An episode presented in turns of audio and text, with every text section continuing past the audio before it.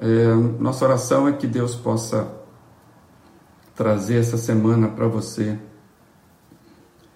é, inundar você com, com esperança, com fé, com confiança e que a sua vida possa nessa semana ter um sentido ainda mais especial nele. É, que você seja plenamente abençoado. Em nome do Senhor Jesus. Amém.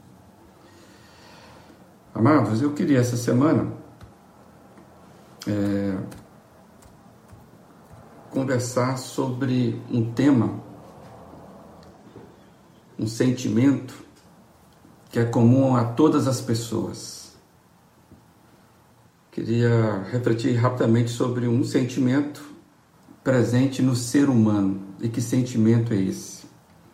É o medo. O medo é algo que todo ser humano tem. E queríamos conversar sobre algumas questões relativas ao medo. Eu queria começar a semana te perguntando como é que você lida com o medo. Como é que você lida com os seus medos? Você se percebe uma pessoa medrosa? Você sabe identificar os seus maiores temores? É, por certo, nós ficamos inquietos diante de situações de medo e você já passou por, por situação de medo, principalmente aquele medo inesperado, né? Vamos chamar aquele susto que às vezes temos na vida, né? no trânsito, né? Na, na, no cotidiano da vida, nós passamos por esses momentos assim de, de nos pegar levando um susto. Às vezes podemos até ficar com medo de falar sobre o medo, de tão receio que temos é, é, dessa palavrinha, né? Muita gente luta a vida inteira com os seus medos e, e é claro que nós sabemos que o medo ele tem várias caras, né? O medo tem várias formas. O medo ele se apresenta com roupagem diferente para muita, de muitas maneiras. O medo é, é, ele é, é, vamos chamar assim, ele é criativo em nos se apresentar diante de nós Alguns estudos da personalidade humana vão nos mostrar que nem todo medo é ruim. Tem uma espécie de medo que é fundamental para a nossa sobrevivência. Assim como a dor, o medo acaba protegendo a gente de alguns perigos que podem ser fatais. Então existem medos no plural. Existem formas de medo. E a gente poderia classificar esses classificar o medo, essas duas formas, em duas categorias macros, sem, sem muito aprofundamento. É, podemos colocar o medo na categoria positiva, ou seja, o medo positivo, aquele medo previdente, aquele medo protetor, aquele medo que colabora com a a capacidade produtiva, com a nossa capacidade produtiva. Então existe o aspecto positivo do medo. Agora, o aspecto negativo é aquele medo paralisante, aquele medo que nos atrofia, aquele que diminui a nossa capacidade produtiva. Então, quando nós falamos em medo, geralmente nós estamos falando dessa segunda categoria, desse medo que nos diminui, que nos paralisa, que nos atrofia, que tira de nós o empenho da vida. É, bem, eu queria deixar bem claro aqui que a gente não pretende aprofundar nesse espaço aqui todos os aspectos psicológicos, aspectos é, é, psiquiátricos, ou mesmo os aspectos de saúde. É, por motivos óbvios, é, a gente não é autoridade, né? não sou a melhor autoridade para tanto, a gente vai pensar algumas contribuições né, da, da, da, da psicologia, da psiquiatria, da área médica, mas essa não é a nossa função aqui. O que pretendemos fazer é uma leitura da condição humana e tendo por base a luz do que a Bíblia nos mostra. Eu compreendo que a Bíblia nos ajuda muito a entender as nossas condições emocionais. É, e aí vale a pena a gente já destacar isso e trazemos a pergunta para mim e para você: será que nós podemos encontrar explicação na Bíblia para o medo? Será que a Bíblia lida com o medo? Às vezes você ainda não, não tem essa segurança. Será que o ensino da Bíblia pode nos ajudar a enfrentar os nossos medos? Como falamos, o medo é, é, é característico no ser humano. Acho que, na verdade, nas criaturas. É, eu, particularmente, acredito que a resposta para cada uma dessas perguntas que eu disse agora é um sim. Eu acredito que a gente pode encontrar a explicação do medo na Bíblia, que a Bíblia lida com isso, e isso pode nos ajudar a enfrentar os nossos medos. E vale, vale a pena a gente fazer sempre a pergunta: o que é o medo e por que temos medo? Eu queria ler um texto, parte dele pequeno, um texto bíblico, para começar a nossa caminhada aqui. E esse texto inicial, você conhece ele bastante. É Gênesis 3, versos 9 e 10. Gênesis 3 diz o seguinte: O Senhor e chamou o Senhor Deus o homem e lhe perguntou: Onde estás? Ele respondeu: Ouvi a tua voz no jardim e porque estava nu, tive medo e me escondi. Aqui está, amados, o primeiro relato de medo na Bíblia. É quando o medo entra na existência humana. E então fica claro para nós que quando lemos esse texto e com os olhos abertos, de que aqui está o nascimento do medo na existência humana, a gente começa a perguntar qual é a condição que traz a nossa existência ou a existência do medo para nós. Como é que o medo entra no mundo?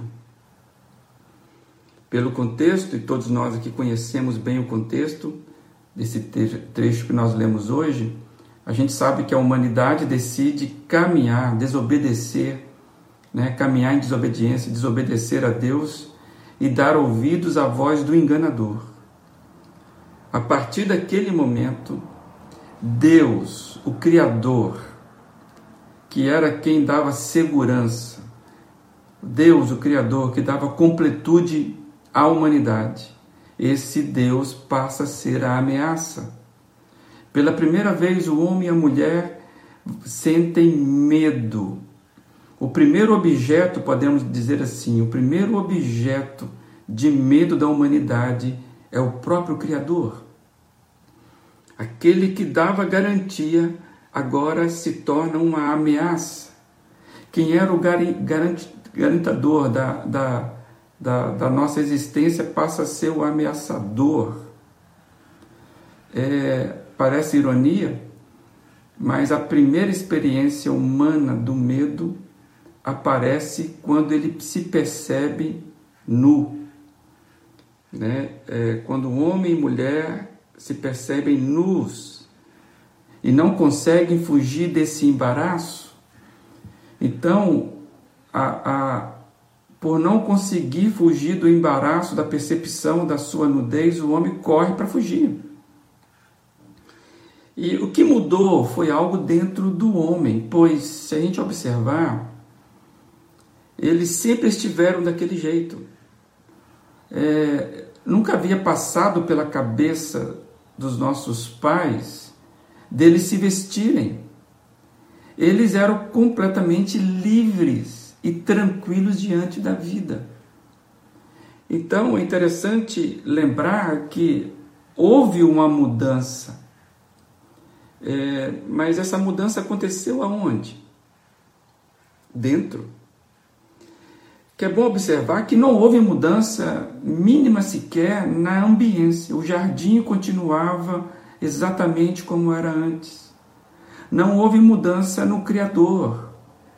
Não, Deus continuava sendo o mesmo. A vida agora, de uma, por uma questão quase que inexplicável, a vida parecia insegura. A relação mudou o algo novo foi trazido para a percepção existencial. A interpretação da vida sofreu alteração. Os olhos dos nossos pais perderam brilho e passaram a expressar algo diferente. É, especialistas dizem que o medo provoca reações nos nossos olhares. É, e eu fiquei é, percebendo como que o livro do Gênesis ele é espetacular, como toda a Bíblia.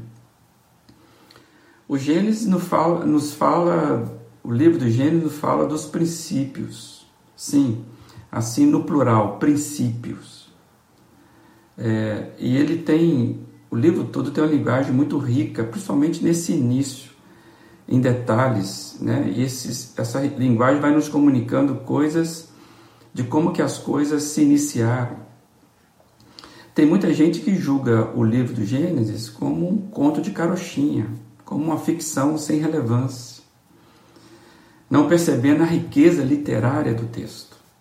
Né? O Gênesis ele é, é, muito rico. Não se pode ler o Gênesis é, como um, na expectativa dele ser um tratado científico. Gênesis não é um tratado científico, ainda mais no entendimento moderno de ciência. É, olhar o Gênesis com o rigor científico é como ler um poeta com a mente, um poema com a mente matemática. É, quem lê um poema com a mente matemática, com a rigidez, até mesmo presa às semânticas, às semânticas, quem lê um poema assim vai perder a profundeza do que está sendo comunicado. Ninguém vai ler Carlos Drummond de Andrade ou mesmo sei lá, Guimarães Rosa, com um, um rigor científico, não é verdade? E quando nós lemos um poema, nós percebemos que a comunicação é profunda.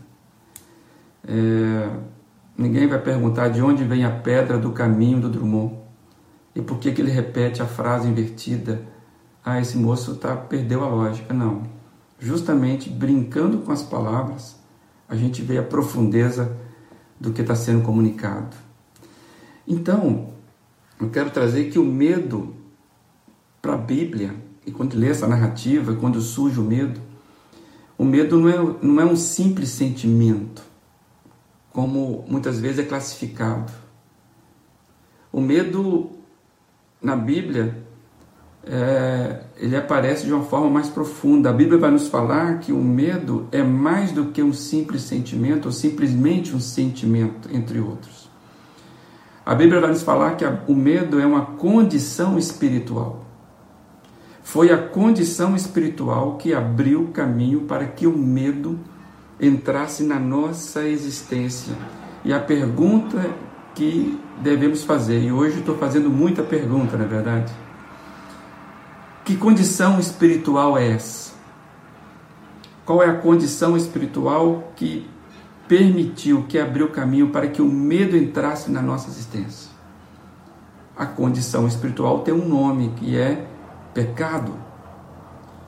Essa condição da natureza decaída humana, da humanidade, ela se inicia naquele dia e ela persiste até hoje. Eu sei que muita gente não gosta da palavra pecado.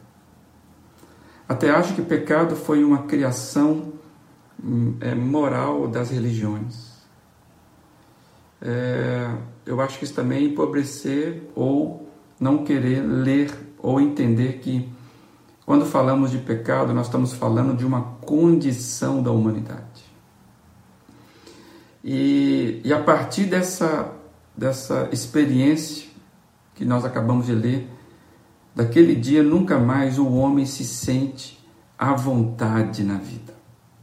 O medo ele passou a existir. Por isso que eu e você não nos sentimos muito bem à vontade com a vida integralmente.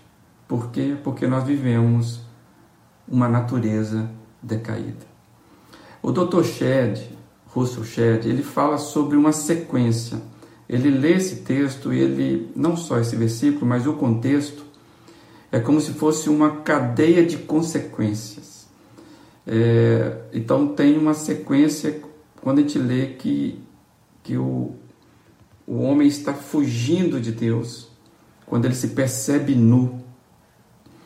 E ele, o Shed diz o seguinte: a consciência despertada com relação ao pecado e, em consequência, a vergonha, leva ao temor e à tentativa de esconder-se, mostrando claramente a natureza decaída humana, desde então até o presente. E aí, qual é essa sequência? Eu queria, aproveitando essa fala do Shed, para refletir com você. A consciência do pecado trouxe a vergonha. Texto vai falar que é, quando o Senhor chama o homem e lhe perguntou: Onde estás? Ele respondeu: Ouvi a tua voz no jardim e porque estava nu tive medo e me escondi. Então a consciência do pecado trouxe a vergonha. A vergonha leva o medo e o medo leva à tentativa de se esconder. Poderíamos dizer então que a vergonha é o primeiro sentimento estranho que causou o medo? É uma pergunta.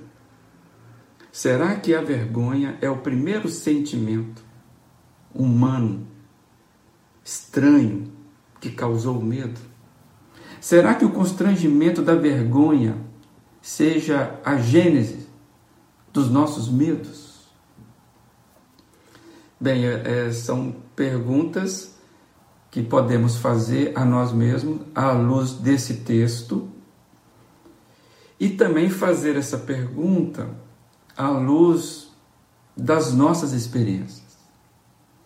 Como dissemos, os medos nós os temos e cada um tem uma, uma, uma experiência, tem algo, uma relação com o medo em várias áreas. Então, a pergunta, e hoje, como eu disse, estou repetindo, né? não quero ser redundante, é, estou fazendo muita pergunta. Você consegue avaliar se os maiores temores da sua vida têm relação com o constrangimento da vergonha? Será que você consegue perceber isso? Se há uma relação do constrangimento da vergonha com os seus medos? Eu queria que você pudesse pensar sobre isso, que você voltasse ao texto que nós lemos de Gênesis 3, que você meditasse sinceramente, que você anotasse, pegasse um bloco, se preciso você anotasse. E não tenha medo de fazer anotação. Aí você pode perguntar, mas é preciso mesmo fazer tudo isso? Anotar? Já reparou que isso não está dizendo que talvez seja um medo? Um medo de se expor, mesmo que só você vai ler? Então, talvez seja interessante a gente observar o texto e fazer para nós a pergunta: qual é a relação do constrangimento da vergonha com o medo que eu sinto? E não tenha medo de anotar e de refletir. E é interessante que o texto vai nos dizer que o próprio Senhor faz roupas para o homem no versículo 21 vai dizer que fez o Senhor vestimenta de peles para Adão e sua mulher e os vestiu. E aqui eu já quero fazer uma aplicação final. Deus mesmo entende a condição vergonhosa. Deus entende a condição embaraçosa do homem e da mulher naquela condição. Agora já não seria mais natural, a roupa passa a ser a prova do que tanto eles haviam perdido. A vestimenta era a prova do tanto que eles haviam perdido da vida. Mas Deus entendia isso. E Deus então cria um jeito para ajudar o homem. Amados, queria terminar por aqui com essa pergunta, talvez mais inquietante do que confortante. Mas lembre-se, é, você pode fazer isso diante de Deus. E a pergunta hoje, para você e para mim, é a mesma do Senhor: onde nós estamos com relação ao medo? Será que você, independente da sua idade, será que você vem lidando com o medo a vida inteira sem se observar, sem fazer reflexão? Por que, que você deixou esse medo te aprisionar? Então, o desafio dessa semana é nós conversarmos sobre as questões do medo. E isso vai fazer com que a gente reflita sobre a nossa vida. E se nós formos inteligentes, deixarmos Deus nos revestir com aquilo que Ele tem para nós, por certo, nós vamos descobrir grandes coisas a nosso respeito e pode ser que a gente consiga sair aí de um labirinto né, existencial aprisionado ao medo. Que Deus abençoe sua semana. Pegue um papel, pegue caneta e sente agora diante do texto e pergunte para o Senhor: Senhor, revela-se a mim. Mostre para mim se há alguma relação do constrangimento de vergonha com os medos que eu sinto. E não tenha medo de anotar o que vier à sua cabeça. Que Deus abençoe a sua semana. Fica na paz do Senhor Jesus, que seja uma semana vivida com plena potencialidade de conhecer a si mesmo diante da palavra. Amém?